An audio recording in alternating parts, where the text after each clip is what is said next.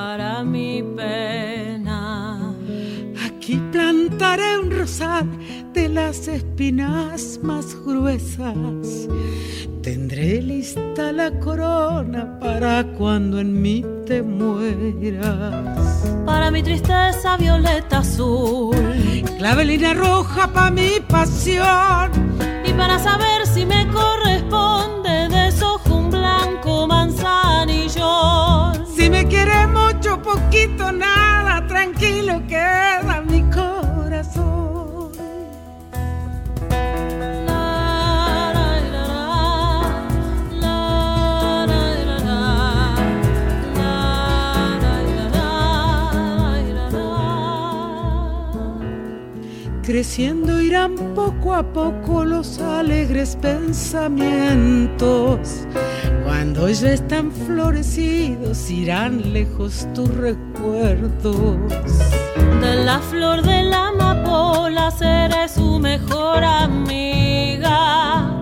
La pondré bajo la almohada para dormirme tranquila. Para mi tristeza violeta azul. Clavelina clavelina roja pa' mi pasión. Y para saber si me corresponde, desojo un blanco manzanillón. Si me quiere mucho, poquito, nada, tranquilo queda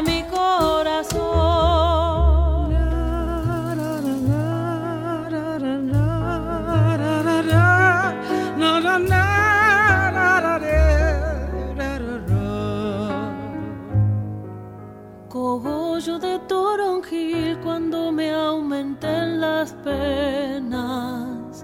Las flores de mi jardín han de ser mis enfermeras. Y si acaso yo me ausento antes que tú te arrepientas, heredaré en estas flores, ven a curarte con ellas. Para mi tristeza violeta azul, clavelina roja pa' mi pasión. Y para saber si me corresponde, desojo un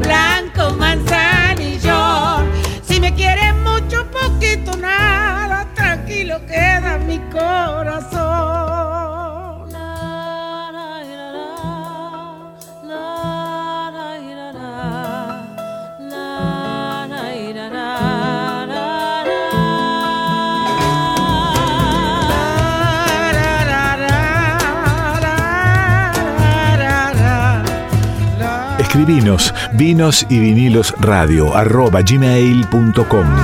Y para saber si me corresponde, dime Violeta lo que haré yo. Si me quiere mucho, poquito, nada, tranquilo queda mi corazón.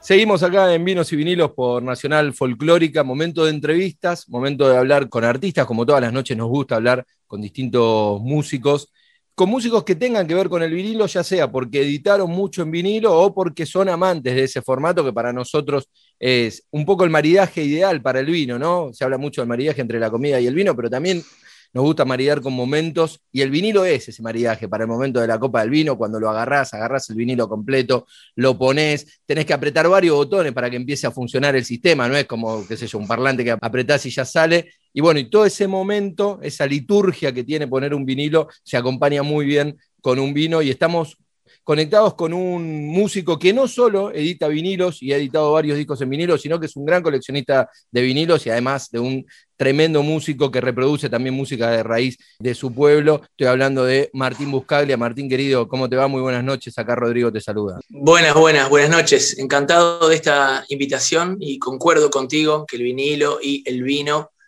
son hermanos, parientes. Vos como, bueno, vos escuchás muchísimo vinilo, tenés una gran colección. Ya hablaremos de los gustos porque sé que tenés algunos gustos bastante particulares para elegir vinilos, ¿no? Como la música religiosa.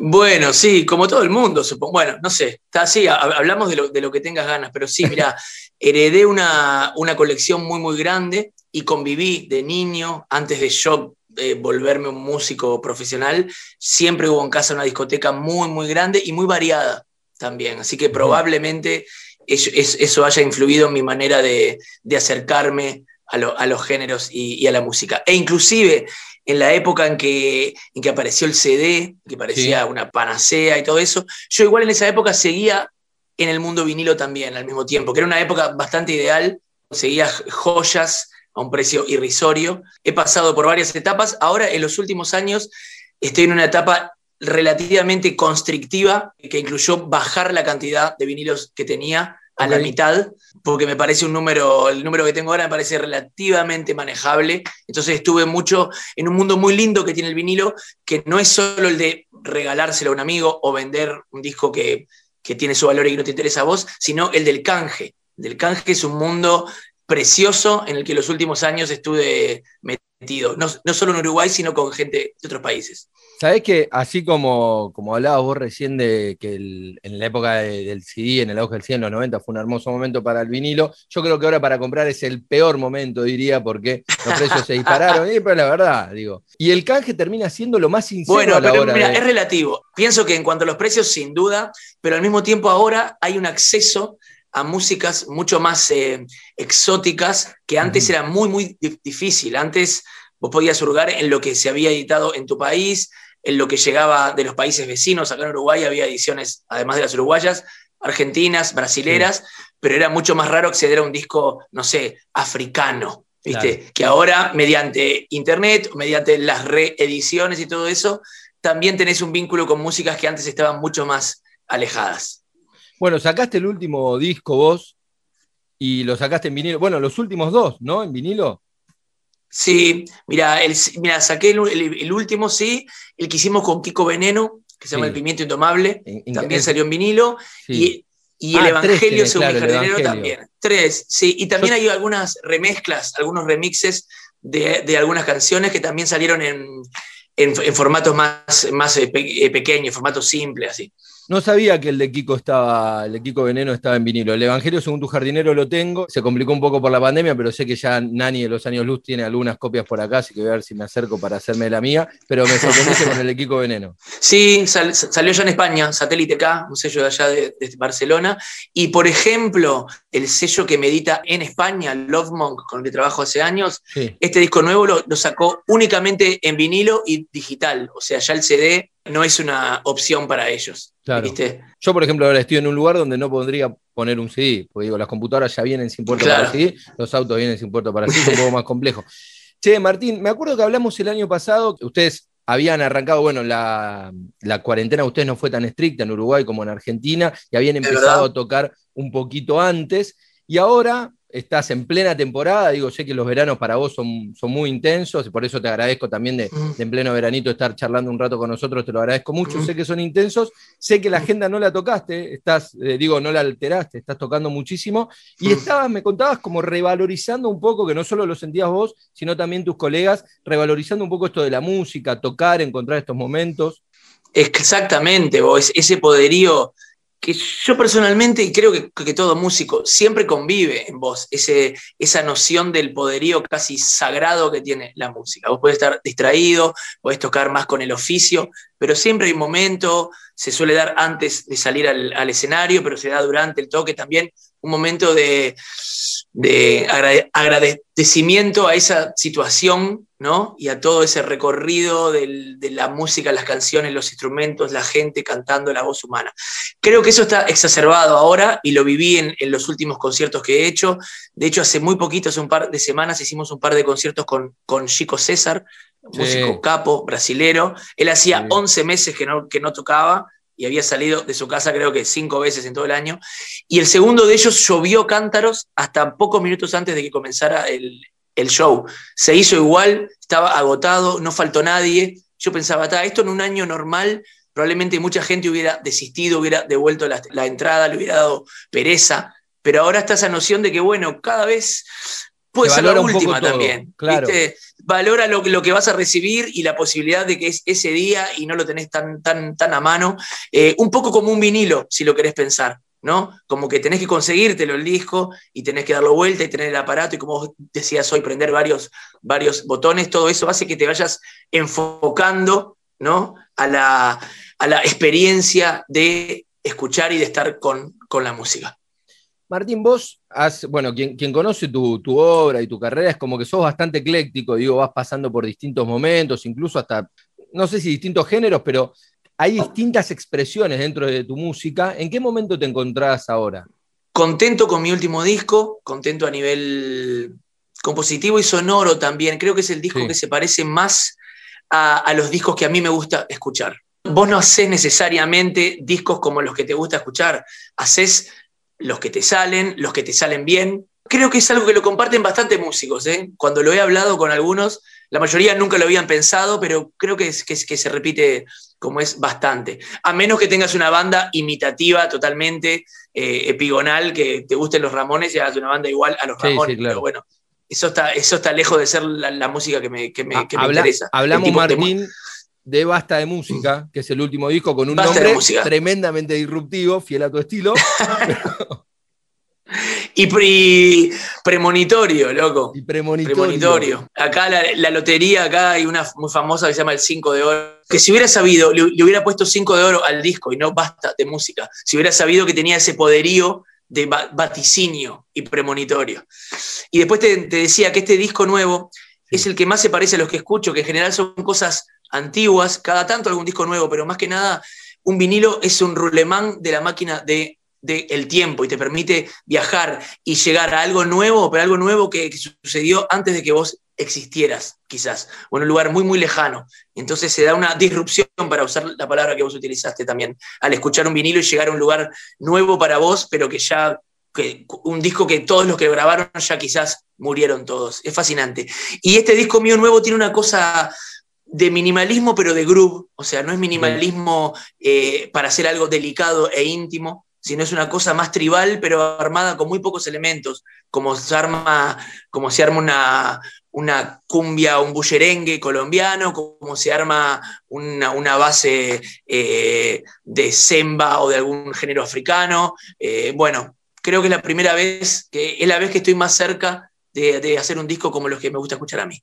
Qué bueno porque digo, bueno para vos, yo soy fanático del Evangelio según mi jardinero, entonces para mí es como que difícilmente Buscaglia o alguien puede hacer un mejor disco de eso, pero está buenísimo la percepción de uno también, digo, porque a vos no me está diciendo es mi mejor disco, vos lo que me estás diciendo es, es el disco que más se parece a lo que a mí me gusta escuchar. Totalmente, vos, totalmente. Este, y también la percepción de uno siempre es diferente a la percepción que otro tiene de uno. Es así. Y se puede llevar a la música también. Ahora que estuve tocando ahí con esto con el chico César, contó una historia, Paulinho Mosca, que estaba en el mismo festival, él contó que una vez grabó un tema que le sonaba muy a Gilberto Gil y se colocó en grabarlo y arreglarlo como si fuera imaginando que hubiera pensado Gilberto Gil. Y que después tuvo una oportunidad en que compartió un momento con Gilberto Gil y le mostró el tema contándole esto. Y Gil lo escuchó y le dijo, pa, no, se parece nada a mí, no, me veo reflejado en lo más mínimo en eso. Porque claro, es, un ejemplo de eso, es muy diferente lo que uno siente del otro y lo que uno siente desde sí mismo, y está bien que, así sea. Dicho esto, mis discos anteriores me gustan mucho también, ¿eh? obviamente por eso los hice, ¿no? No es que no me gusten, solo que este, este boot es el que uní más el mundo de, de la generación y de la escucha mía. Esta es una radio musical, estrictamente una radio de folclore, nacional folclórica. ¿Cómo te llevas con ese género, con el folclore argentino, con el folclore uruguayo? Con el folclore en general creo que es la única música infalible, entendiendo como folclore a las músicas de raíz de, cada, lugar. Eso me parece, nunca escuché una que no me, como es, gustara. Después, si te metes en cada género, obviamente hay grandes intérpretes, intérpretes más precarios y rudimentarios, por ejemplo, recuerdo, recuerdo mira, la, emoción que me dio estando en, Andalucía, en un viaje a Portugal con, Kiko Veneno, escuchando una radio de, flamenco, que pasaba 24 horas flamenco, y era muy mala.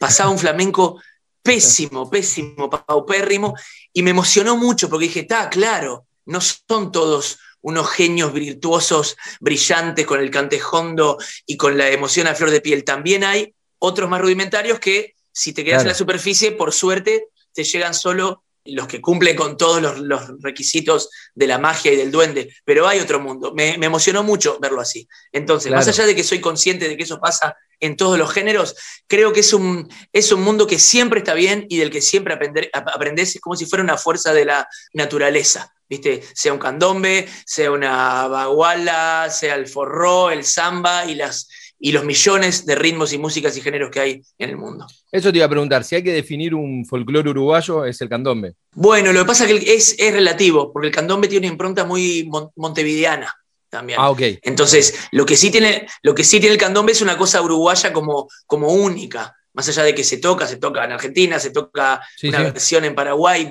viene de África, pero es una cosa que, que nació acá bastante concretamente en el barrio sur, este, como es Montevideano, cuando el barrio era, no te digo un gueto, pero sí el, barrio negro de Montevideo. Ahora está mucho más esparcido eh, tanto la mistura de razas como el toque de candombe que hay por todos lados. Pero, pero sí, el candombe como originalidad también. Después está la murga, pero la murga también tiene la murga, bueno, Argentina también, pero la murga en mm. Cádiz, en, en, España. Estuve en los carnavales allá, es muy interesante. Es como viajar en el tiempo, es mucho más eh, tosca y rudimentaria que la murga uruguaya, pero con mucha chispa también, o sea, no, no lo digo peyorativamente ni disminuyéndolo, es otra cosa, es una cosa más, más bruta, graciosísima también. Eh, el, candombe y la murga acá, acá en Montevideo. Y después comparte mucho Uruguay también con, con Río Grande, ¿no? Río Grande do Sul, Brasil, y con Argentina también, ni que hablar, ¿no? Pero bueno, la milonga, el, chotis, el, la chamarrita, y todos ritmos parecidos que cambia un apoyo y otro y se van pasando la posta y así recorren América y, el, y el mundo entero. Che, Martín, ¿cómo te llevas con los vinos?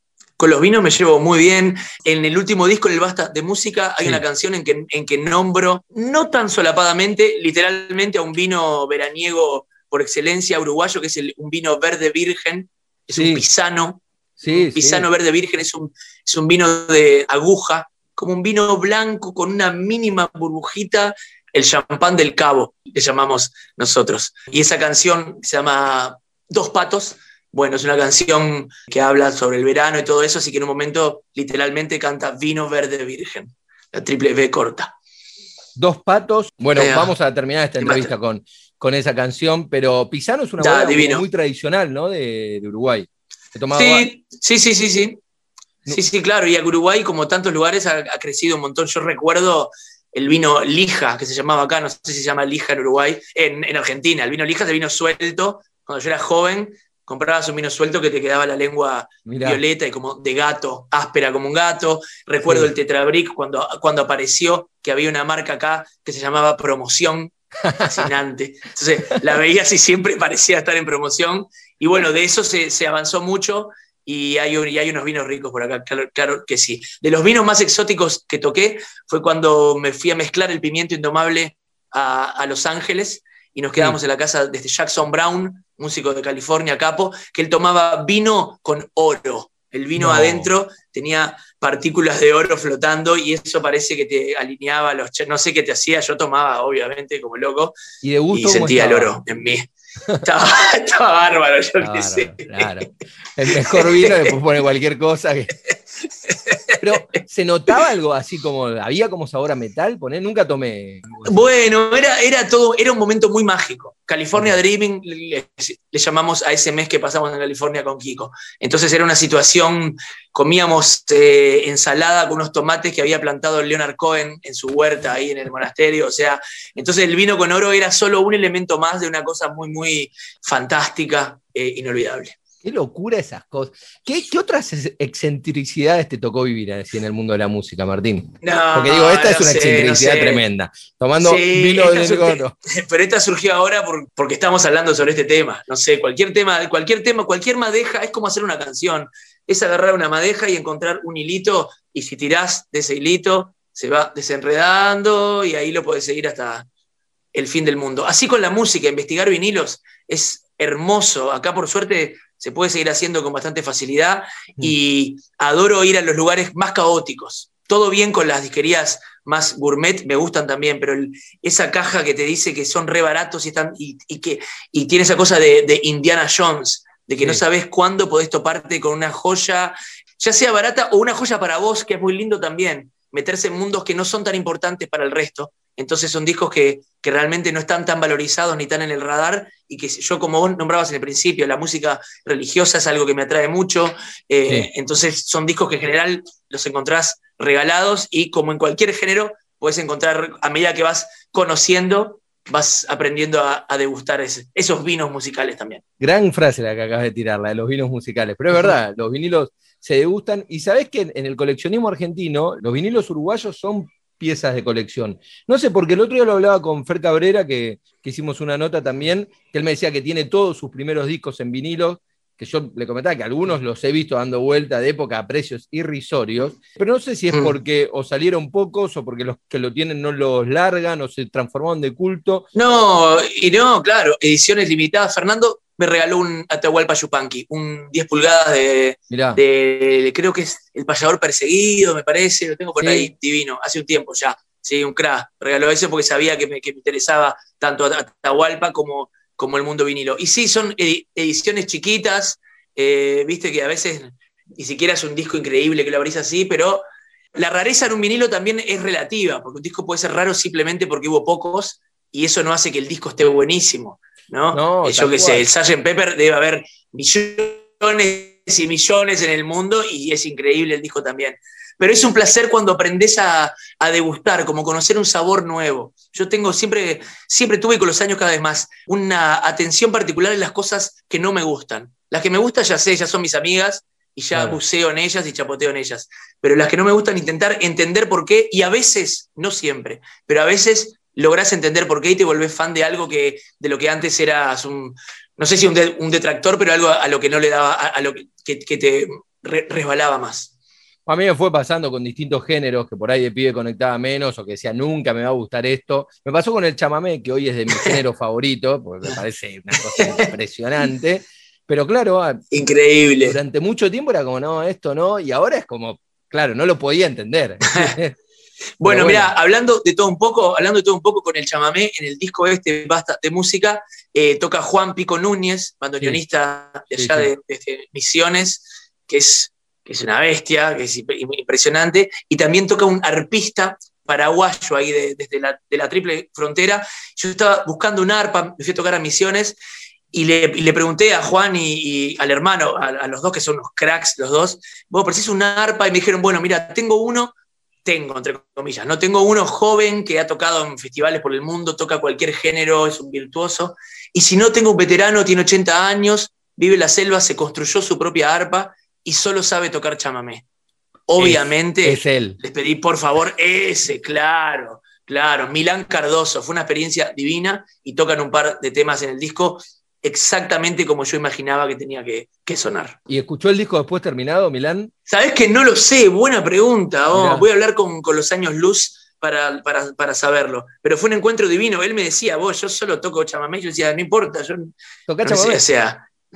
Claro, claro, está todo bien, son notas, son eh, golpes musicales, ritmos, no son tantas. ¿entendés? ¿Qué Es una combinación está? y como hablábamos hoy, está en una canción, sobre todo en una canción que se llama Caballo que tiene una cosa religiosa, ya que hablamos de, de religión hace un rato. Caballo toca Juan en, en- en el bandoneón y toca Milán Cardoso en el arpa. Martín, como para ir terminando, te pregunto si vos, para recomendar, ¿no? Para, escuchamos en vinilo, basta de música, ¿con qué vino lo tomarías? Wow, bueno, ya que te nombré el vino verde virgen, yo no sé si en Argentina seguro que hay algún equivalente, por lo menos. Como es sé, verano, ¿eh? No sé, porque acá no hay otro, acá es solo ese, ¿viste? Porque no es un blanco exactamente, es otra cosa. No, pero algo no. así, verano. Yo ahora lo escucharía verano con un vino frío, helado, un blanco divino, así. eh, eso, y tomándote, tomando bastante también, porque el blanco también se presta para, Para, un para poco tomar más. un buen rato, Y ahí, eh, para un poquito más. y ahí escuchamos caballo con ese ritmo chamamé y listo. Y ahí divina. sí, y ahí, y, ahí y ahí lavas todos tus pecados en el vino. Martín, te agradezco un montón la, la charla, la buena onda de siempre. Está buenísimo hablar de lo que va llevando la nota, ¿no? Porque digo, eh, terminamos hablando Sí. de, de un vino en oro con un tomate de la huerta Mirá. de Leonard Cohen. Te tiro, te tiro una primicia mínima, pero que es vinilera. Hay un disco clásico para mí de los grandes discos, en el top de los grandes discos de la música uruguaya, que se llama Musicación Cuatro y Medio. Sí, Un sí, disco que tengo. participa mi lo tengo viejo, de época. Participa, Que exactamente. arranca tu bueno. viejo contando música- una historia. Eso, bueno, de Musicación Cuatro y Medio hasta el día de hoy hay tres ediciones, una del sello de la planta, otra del sello clave y otra de- del sello Sondor. Una primicia que te tiro es que probablemente en este año, más a fines de años, haya una nueva y cuarta edi- edi- edición de, de- de ese disco mítico por otro sello, por otra movida, con un sonido eh, Wow. diáfano. Así es un disco que sigue su camino. Si no lo conocen, lo súper re- recomiendo como un compendio de, de música uruguaya fermental de Sí, fines De, los, de, los, de los 60. Sí, que espectacular, que está bueno, está tu viejo, el corto buscable, está Mateo también, el negro Eduardo Rada, ¿no? Mateo, Rada, Urbano, exactamente. Musicación cuatro y medio, un disco de cabecera para mí. Sí, sí, tremendo, tremendo. Sí, sí, para mí eh, coincido ahí. Me voy a fijar cuál es la edición mía, después te cuento, porque la verdad que no lo sé. Dale, perfecto. Lo conseguí en Uruguay, Dale. revolviendo ahí. Y bueno, y es, es de los incunables que tengo ahí que no se largan. Ahí va. Che, Martín, te agradezco muchísimo la nota y si te parece nos vamos escuchando de, de Basta de Música, Dos Patos, que dicho por vos mismo es, el- Sí, es la canción que, en la que hablas y más hablas de los vinos. exactamente. Así es. Un placer, la verdad, charlar sobre eh, vinos y vinilos. Espero que la próxima podamos hacerlo escuchando vinilos y tomando un vinito. Por favor. Ahí pasaba Martín Buscale acá por Radio Nacional Folclórica y nos vamos entonces de Basta de Música, el último disco de Martín, escuchando Dos Patos. Dos patos en la cañada amanecieron con resaca, zafiros en su mirar. y una ala resquebrajada. Fue cuando desde la loma vieron la fata morgana, un palacio de luz suspendido sobre la espuma de plata. Y allá van, dice el refrán, a cada paso una cagada. Se ve que quien inventó ese dicho nunca se equivocaba nada. Y allá van, dice el refrán, a cada paso una cagada. Se ve que quien inventó ese dicho nunca se equivocaba. Así que ta, así que ta, así que ta. Un siri, dos arañas, bajo una luna peligrosa, llegando hasta la orilla del universo en una balsa. Ola de calor, vino verde virgen. Arden candelabros en la calma chicha, sapos fornicando, chispas de libélulas, ola de calor. Horóscopo tosco, paisajes del bosco, a través de un frasco, intelecto fiasco. Hablar es traducir, traducir es componer, componer es improvisar, improvisar es pensar. Y allá van, dice el refrán a cada paso una cagada. Se ve que quien inventó ese dicho nunca se equivocaba. Así que ta, así que ta, así que ta. ¿Te gustó la entrevista? Ahora podés volver a escucharla en cualquier momento de la semana. Búscanos en Spotify, Vinos y Vinilos. Seguimos acá en Vinos y Vinilos por Radio Nacional Folclórica, siempre hablando de las pasiones que llevan adelante este programa. Por un lado la música, la música en ese formato tan particular que tanto nos gusta a nosotros, como es el formato vinilo, y el vino, que por lo menos para lo que tiene que ver con este programa, termina siendo como un maridaje entre esa música y el momento para escuchar la música, elegir el vinilo, que vaya completo y acompañarlo con un buen vino. Y para eso siempre nos gusta hablar con diferentes protagonistas del mundo del vino. Hemos hablado con distintos sommeliers, representantes de bodegas, enólogos, representantes comerciales, dueños de bodegas.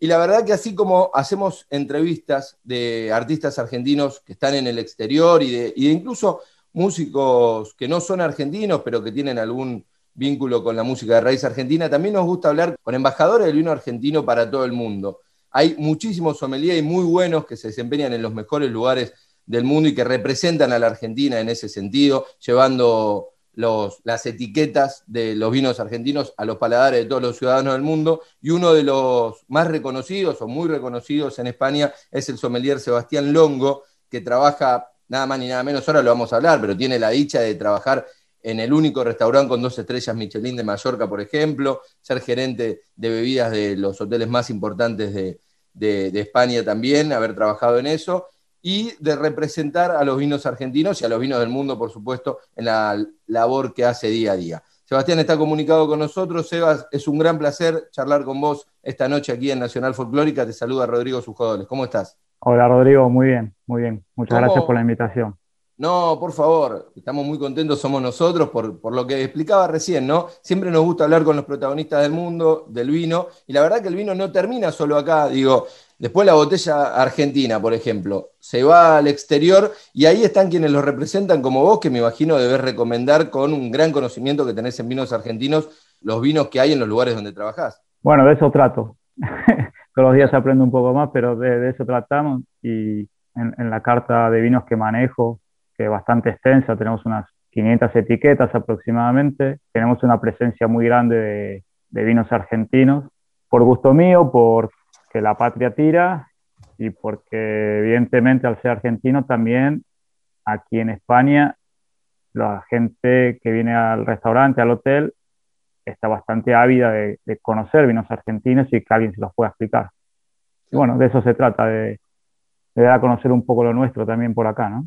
Seba, objetivamente, más allá de, vos recién decías, ¿no? Pues la patria tira y el gusto es mío y demás, pero ¿qué tienen los vinos argentinos que, por ejemplo, gustan a los paladares del mundo? En algún momento se decía que lo que tenían era una buena relación calidad-precio, en otro momento se decían que el, tema de la fruta era muy preponderante, pero digo, ¿por qué el consumidor del mundo puede elegir un vino argentino? Creo que hay varios factores. Primero, siempre descubrir algo nuevo al que se interesa por el vino es algo muy lindo desde hace unos años para acá, 5, 6, 7 años, Argentina está en la boca de mucha gente, de que habla acerca del Malbec, del Torrontés, que esto hace 10 años no te pasaba, nadie sabía lo que pasaba por Argentina. Creo que lo bueno del vino argentino es que ha crecido muchísimo, muchísimo, ha dado un salto enorme cualitativamente. Cada vez hay vinos más diferentes entre sí, a pesar de que se puedan hacer 100% Malbec hay muchos vinos que son diferentes entre sí, lo están demostrando las diferentes bodegas, pero creo que hay un punto fundamental que es la amabilidad del, sobre todo el vino tinto, a la hora de, beberlo. El vino argentino, pensar, yo vivo en Mallorca hace 13 años y bebo vino de todos lados, absolutamente desde todo el planeta tenemos acceso. Hay muchos vinos que no se pueden beber hasta dentro de 10 años, 15 años, porque son supertánicos o todavía no están terminados de formar. Bueno, al vino argentino en general, en general hablando, no le pasa eso. A los 2, 3 años de salir, ya está bien. Y es una pregunta recurrente, por ejemplo, que a la hora de tomarse un gran vino argentino, de una gran bodega, te dicen, pero no está muy joven para beberlo. Acá el europeo, porque está acostumbrado a, a eso y cuando lo beben, es una gran sorpresa que un vino de alta gama, que tenga tres o cuatro años nada más después de la, de la cosecha, esté fantástico para beberlo. Claro. Yo creo que ese es un punto importantísimo. El precio es importantísimo también porque te tomas un grandísimo vino a muchísimo menos dinero de lo que puedes pagar un vino europeo, por supuesto. Claro.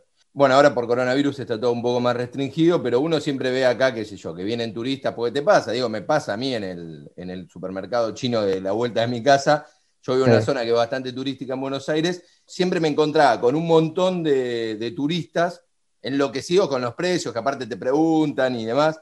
Entonces, claro, acá es muy barato, pero bueno, la pregunta es si igual sigue rindiendo, porque obviamente cuando llega al restaurante tuyo ahí ya hay una cadena de exportación, toda una serie de comercialización hasta que ese vino llega al restaurante. Pasando toda esa cadena, ¿igual sigue siendo competitivo el vino argentino a nivel precio con relación a los vinos del mundo? Tremendamente competitivo. Mirá vos. Tremendamente competitivo. A, pesar de tomarse un barco, claro. un avión, pasar desde Salta para Buenos Aires, de Buenos Aires hasta Madrid o hasta muchas veces las centrales están en Bélgica o en Inglaterra de las distribuidoras y después pasar hasta aquí, sí. el vino argentino sigue siendo extremadamente competitivo. Pero también porque desde hace unos años para acá, el vino argentino, y repito esto y quiero remarcarlo, ha dado un salto cualitativo enorme. Hay quienes hablan del 2006, ¿no? Como la gran cosecha, año de inflexión. Mira, yo no sé cuál fue el año de inflexión, realmente, no, no creo que haya un punto de inflexión. Creo que que hay muchos puntos en el cual la Argentina cada vez está buscando y encontrando, por suerte, su identidad. Mm. Pensá que hace 20 años atrás tomarse un avión no era tan fácil como hoy. Claro. Hoy por hoy te podés tomar un avión desde Argentina a España o a Italia o a Francia y no te vas a quedar en bancarrota. Que hace 20 años tenías que ahorrar dinero tres años. el viaje de tu vida. Claro, era el viaje de tu vida una sola vez, tenías que super planificarlo. Las bodegas han empezado a viajar, los bodegueros han empezado a viajar, los enólogos han empezado a viajar, han empezado a conocer mucho más cosas, han empezado a conocer lo que se bebe fuera y no solamente lo que se bebe adentro. Yo me recuerdo hace 15, 20 años atrás, cuando empezaba en esto, sí. de ir a ferias y, y claro, tomaba 100 vinos y 90 eran muy similares. Claro. Era, la moda del, momento, la sobreextracción, la, la sobrebarrica, colores súper oscuros, vinos casi masticables. Y hoy cada zona está encontrando su forma y su variable dentro de su lugar en donde esté plantada la uva y el enólogo o los enólogos tratando de interpretar esa zona, que es lo más importante. Cuando nosotros nos hablaban de terroir hace 15 años atrás, sí. la verdad es que yo creo no se entendía la, palabra terroir. Hoy ya sí, porque hoy podés distinguir un vino de, de Chacalles a Gualtallarí, a Cafayate, a Río Negro. Sí, bueno, es muy, es muy importante lo que decís. Yo, por ejemplo, que soy, no, no, soy ningún especialista, por supuesto no tengo el paladar de un sommelier, soy un tipo que toma bebida, vino con frecuencia. Pues nada tenés que más, Tenés que tomar, tenés que tomar más y, el paladar viene, viene solo. Y, bueno, seguramente ahí lo, lo iré consiguiendo, estoy en ese entrenamiento.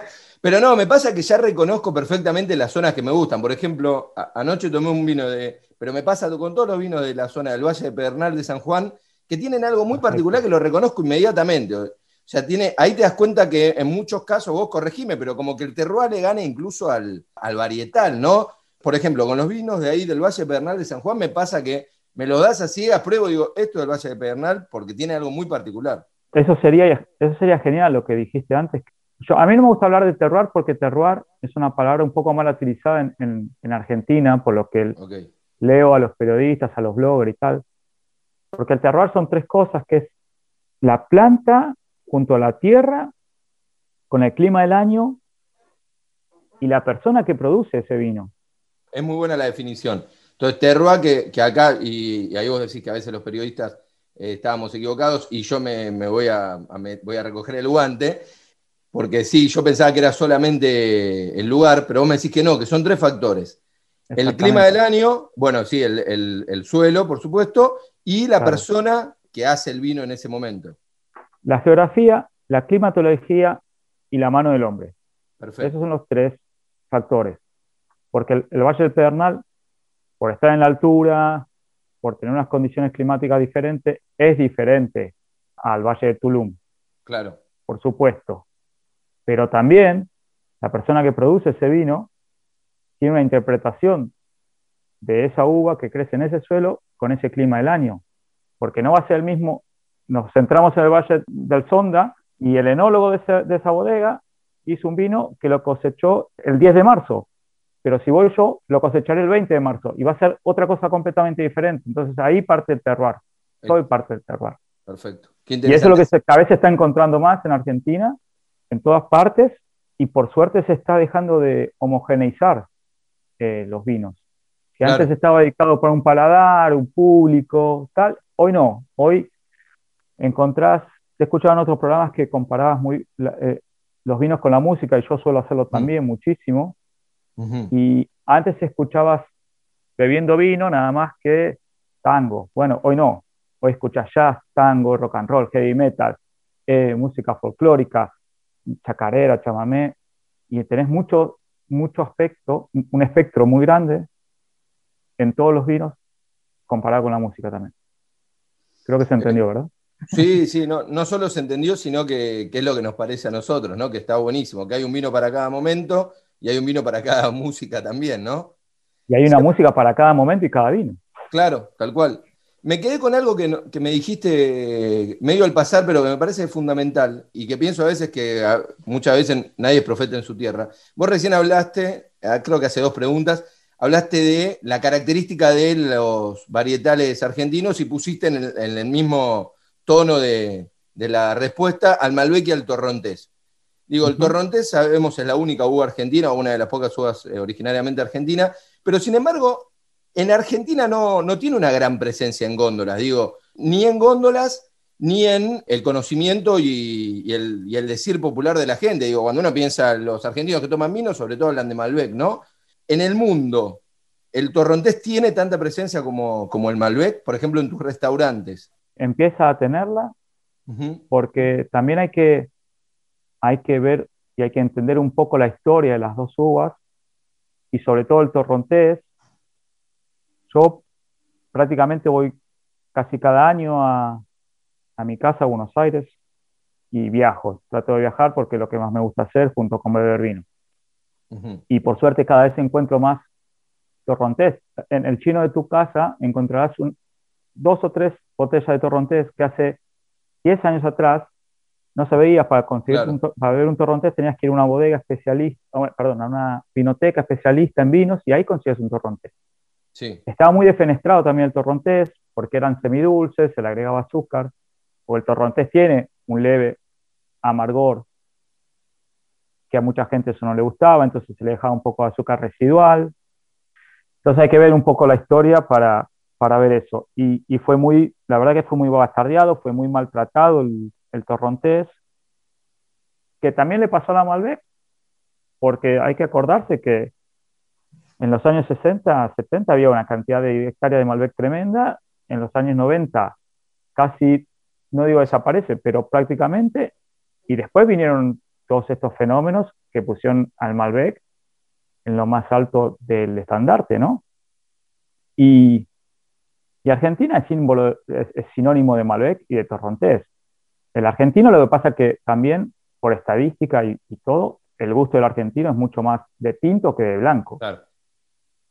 Claro. En, entonces hay que, hay que tener eso en cuenta a la hora de sacar cuentas también, ¿no? De por qué decimos Argentina Malbec, pero bueno, sí, Argentina es Maradona, pero Maradona y, y, y Manu Ginóbili es un mega fenómeno, pero claro, nosotros somos mucho más futboleros Ah, futbolero. que de básquet. Claro. Entonces, a- ahí está. Perfecto, no, no, muy buena. Sí, muy buena, muy buena y muy gráfico. El torrontés es espectacular, pero los argentinos tomamos más tinto. Eso sería el Exactamente. resumen. Exactamente, es que es, es la, la gran verdad. Claro. Y en Europa se ve mucho por. La gente está acostumbrada al blanco y al tinto, no, no, no discrimina. Ok. sí que discrimina más por, por época del año. En verano, más blanco y rosado a morir, y en invierno más tinto. Entonces ahí es lo que la gente prefiere. Pero, eh, ¿sabes que Yo creo que así debería ser. Yo soy un gran, un gran militante, por decirlo de alguna manera, de tomar el vino adecuado para la temperatura que tenés. Y la verdad que en el verano, y el blanco y el rosado en la pileta, en la playa, la vas a pasar mucho mejor. O por lo menos lo que me pasa a mí. Sí, pero mira, y, y voy, a, y voy a agarrar tus palabras para, para, Mm, para decir lo que me parece. También hay blancos muy serios claro, para ponerse el traje y de corbata, claro. que en Argentina ahora se empiezan a producir, que hace 10 años atrás tal vez no, no tanto, había muy poquitos ejemplos. Ahora cada vez que voy, cada año que voy, yo recorro las góndolas, compro vino, tomo vino, chupo vino, eh, lo que Sí, nos claro. juntamos a hacer, y cada vez por suerte puedes encontrar más vinos blancos serios, mejor hechos, y no solamente pi- eh, pileteros, que están geniales, están perfectos, Sí, pero no solamente el vinito blanco del año para tomarlo con dos cubitos de hielo. claro.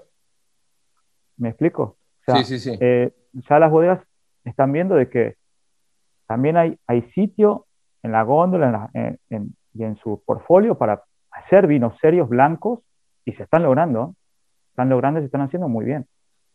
Seba, eh, esto tiene más que ver con, tu experiencia laburando en, los lugares súper destacados que, que trabajás, que bueno, tenés 13 años trabajando nada más ni nada menos que un hotel que tiene dos estrellas Michelin. Contame alguna anécdota, digo, que te haya pasado, no sé, con personalidades famosas o con ligado al vino, ¿no? Digo, ¿a quién le recomendaste un vino? ¿A quién le recomendaste cosas que te acuerdes en ese sentido? Uf, no sé, destacada para Argentina. Y la primera vez que vino Gaby Sabatini, yo casi me muero. Tremendo. Claro, para mí fue una, fue una emoción tremenda. ¿Y qué tomó Gaby, te acordás? ¿O qué le recomendaste? Sí, Gaby se tomó una, se- bueno, se tomó un Ribera del Duero, un Priorat, perdón, un vino del Priorat, un vino de acá de España, Sí, de una zona recon- muy, muy reconocida, de altísima calidad, sí. pero amén de, de- del vino que tomó, lo que sea, eh, ella, ella es mejor persona en lo que fue tenista y que como tenista ya sabemos lo que fue, ¿no? O sea, Sí, sí. fue la número uno, Argentina, y, y es un mega fenómeno.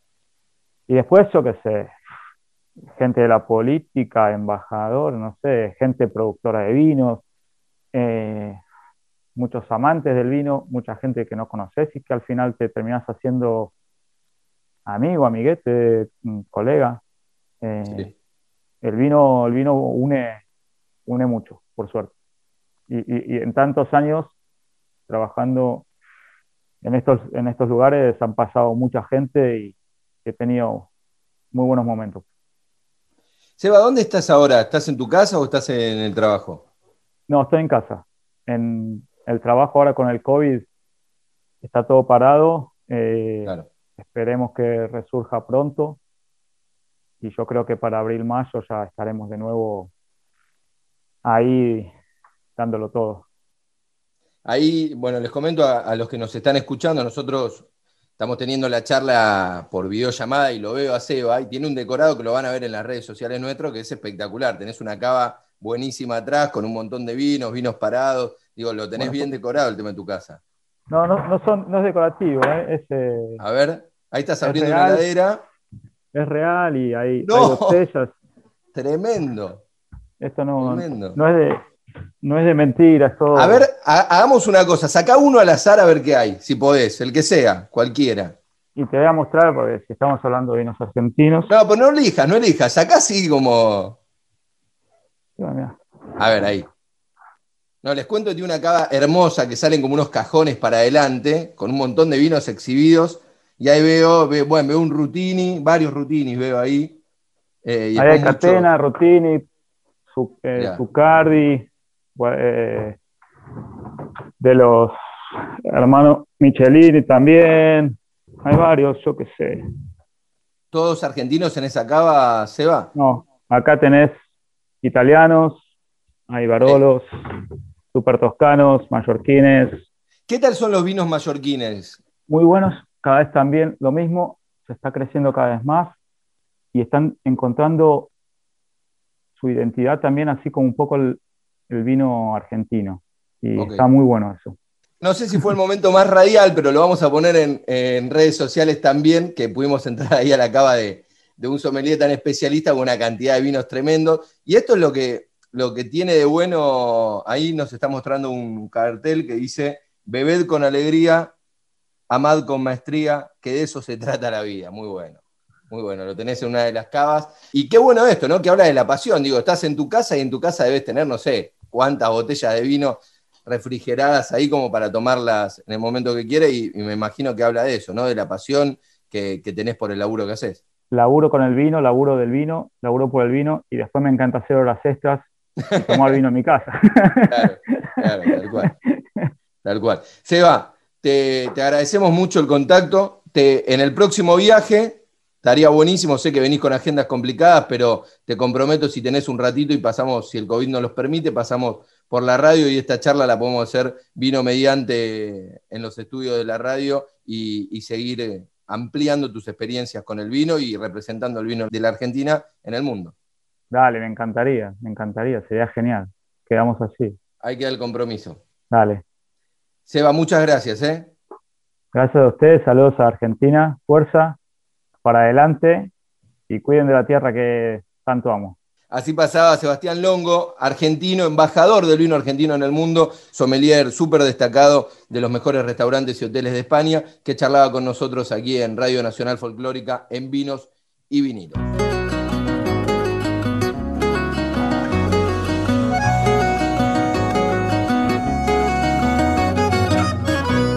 Santa Mónica tiene un río, un poco tuyo, un poco mío. Por ahí yo tengo mi nido, bien escondido, bien escondido. Calamuchita linda,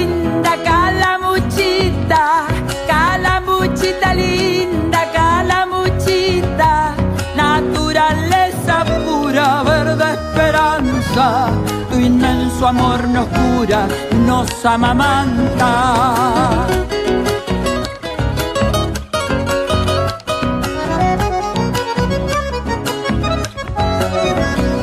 Calamuchita linda, calamuchita, calamuchita linda, calamuchita, déjame que te cante y canta conmigo te siembro mi copla, dame tu abrigo.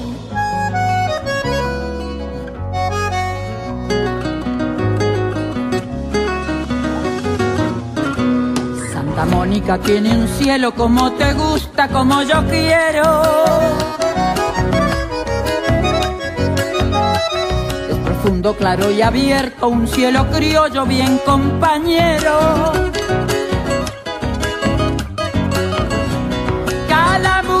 Linda, calamuchita, calamuchita linda, calamuchita, agüita entre las piedras, dulce alegría, misterio de la sierra, fuente de vida.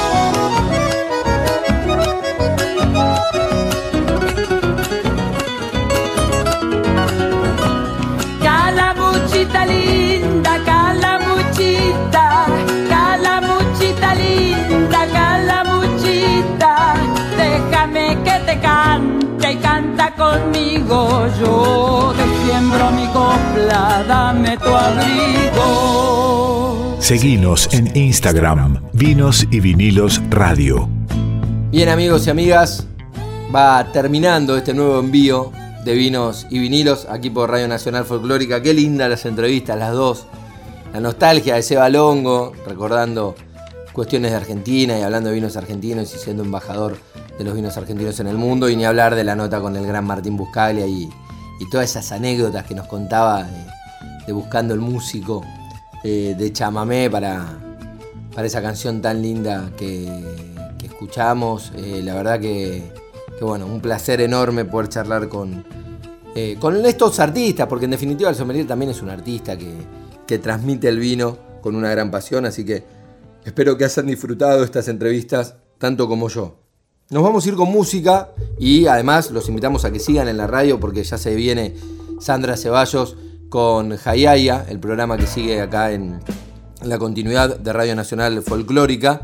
Y Nico Vega eligió para cerrar Tiempo de Sanar Churupacá, que para aquellos que no saben, escuchara en, en. Con voz y guitarra de Juan Aguirre y Fefo Sellelles como arreglista, crean un universo de sonidos en el que se puede destacar con facilidad influencias de la música rioplatense, latinoamericana y balcánica. Nos vamos entonces con Tiempo de Sanar Churupacá, aquí en Radio Nacional Folclórica, en Vinos y Vinilos. Chau, hasta la semana que viene. Si no me ves triste, atardecer, ¿qué será de las horas cuando me beses? Tierra o carbón, calma o frío. En tu manta me abrigo. Si no me ves rogándole al sol y la luna.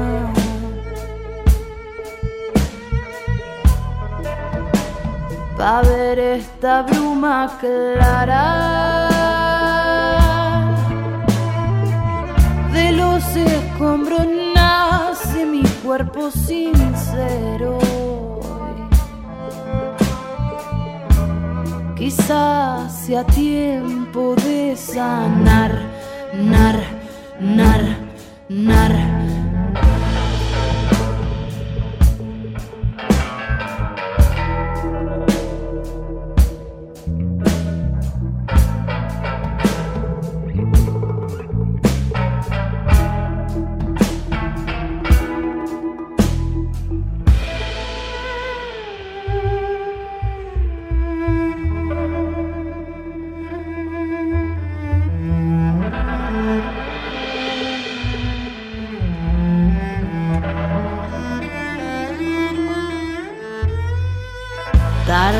Temprano, todo como el día acaba. Y eso, mi amor, desespera. Si no me ves rogándole al sol y la luna.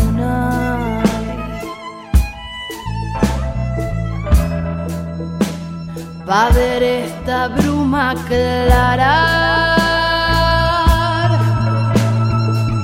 De los escombros nace mi cuerpo sincero. Quizás sea tiempo de sanar, nar, nar, nar.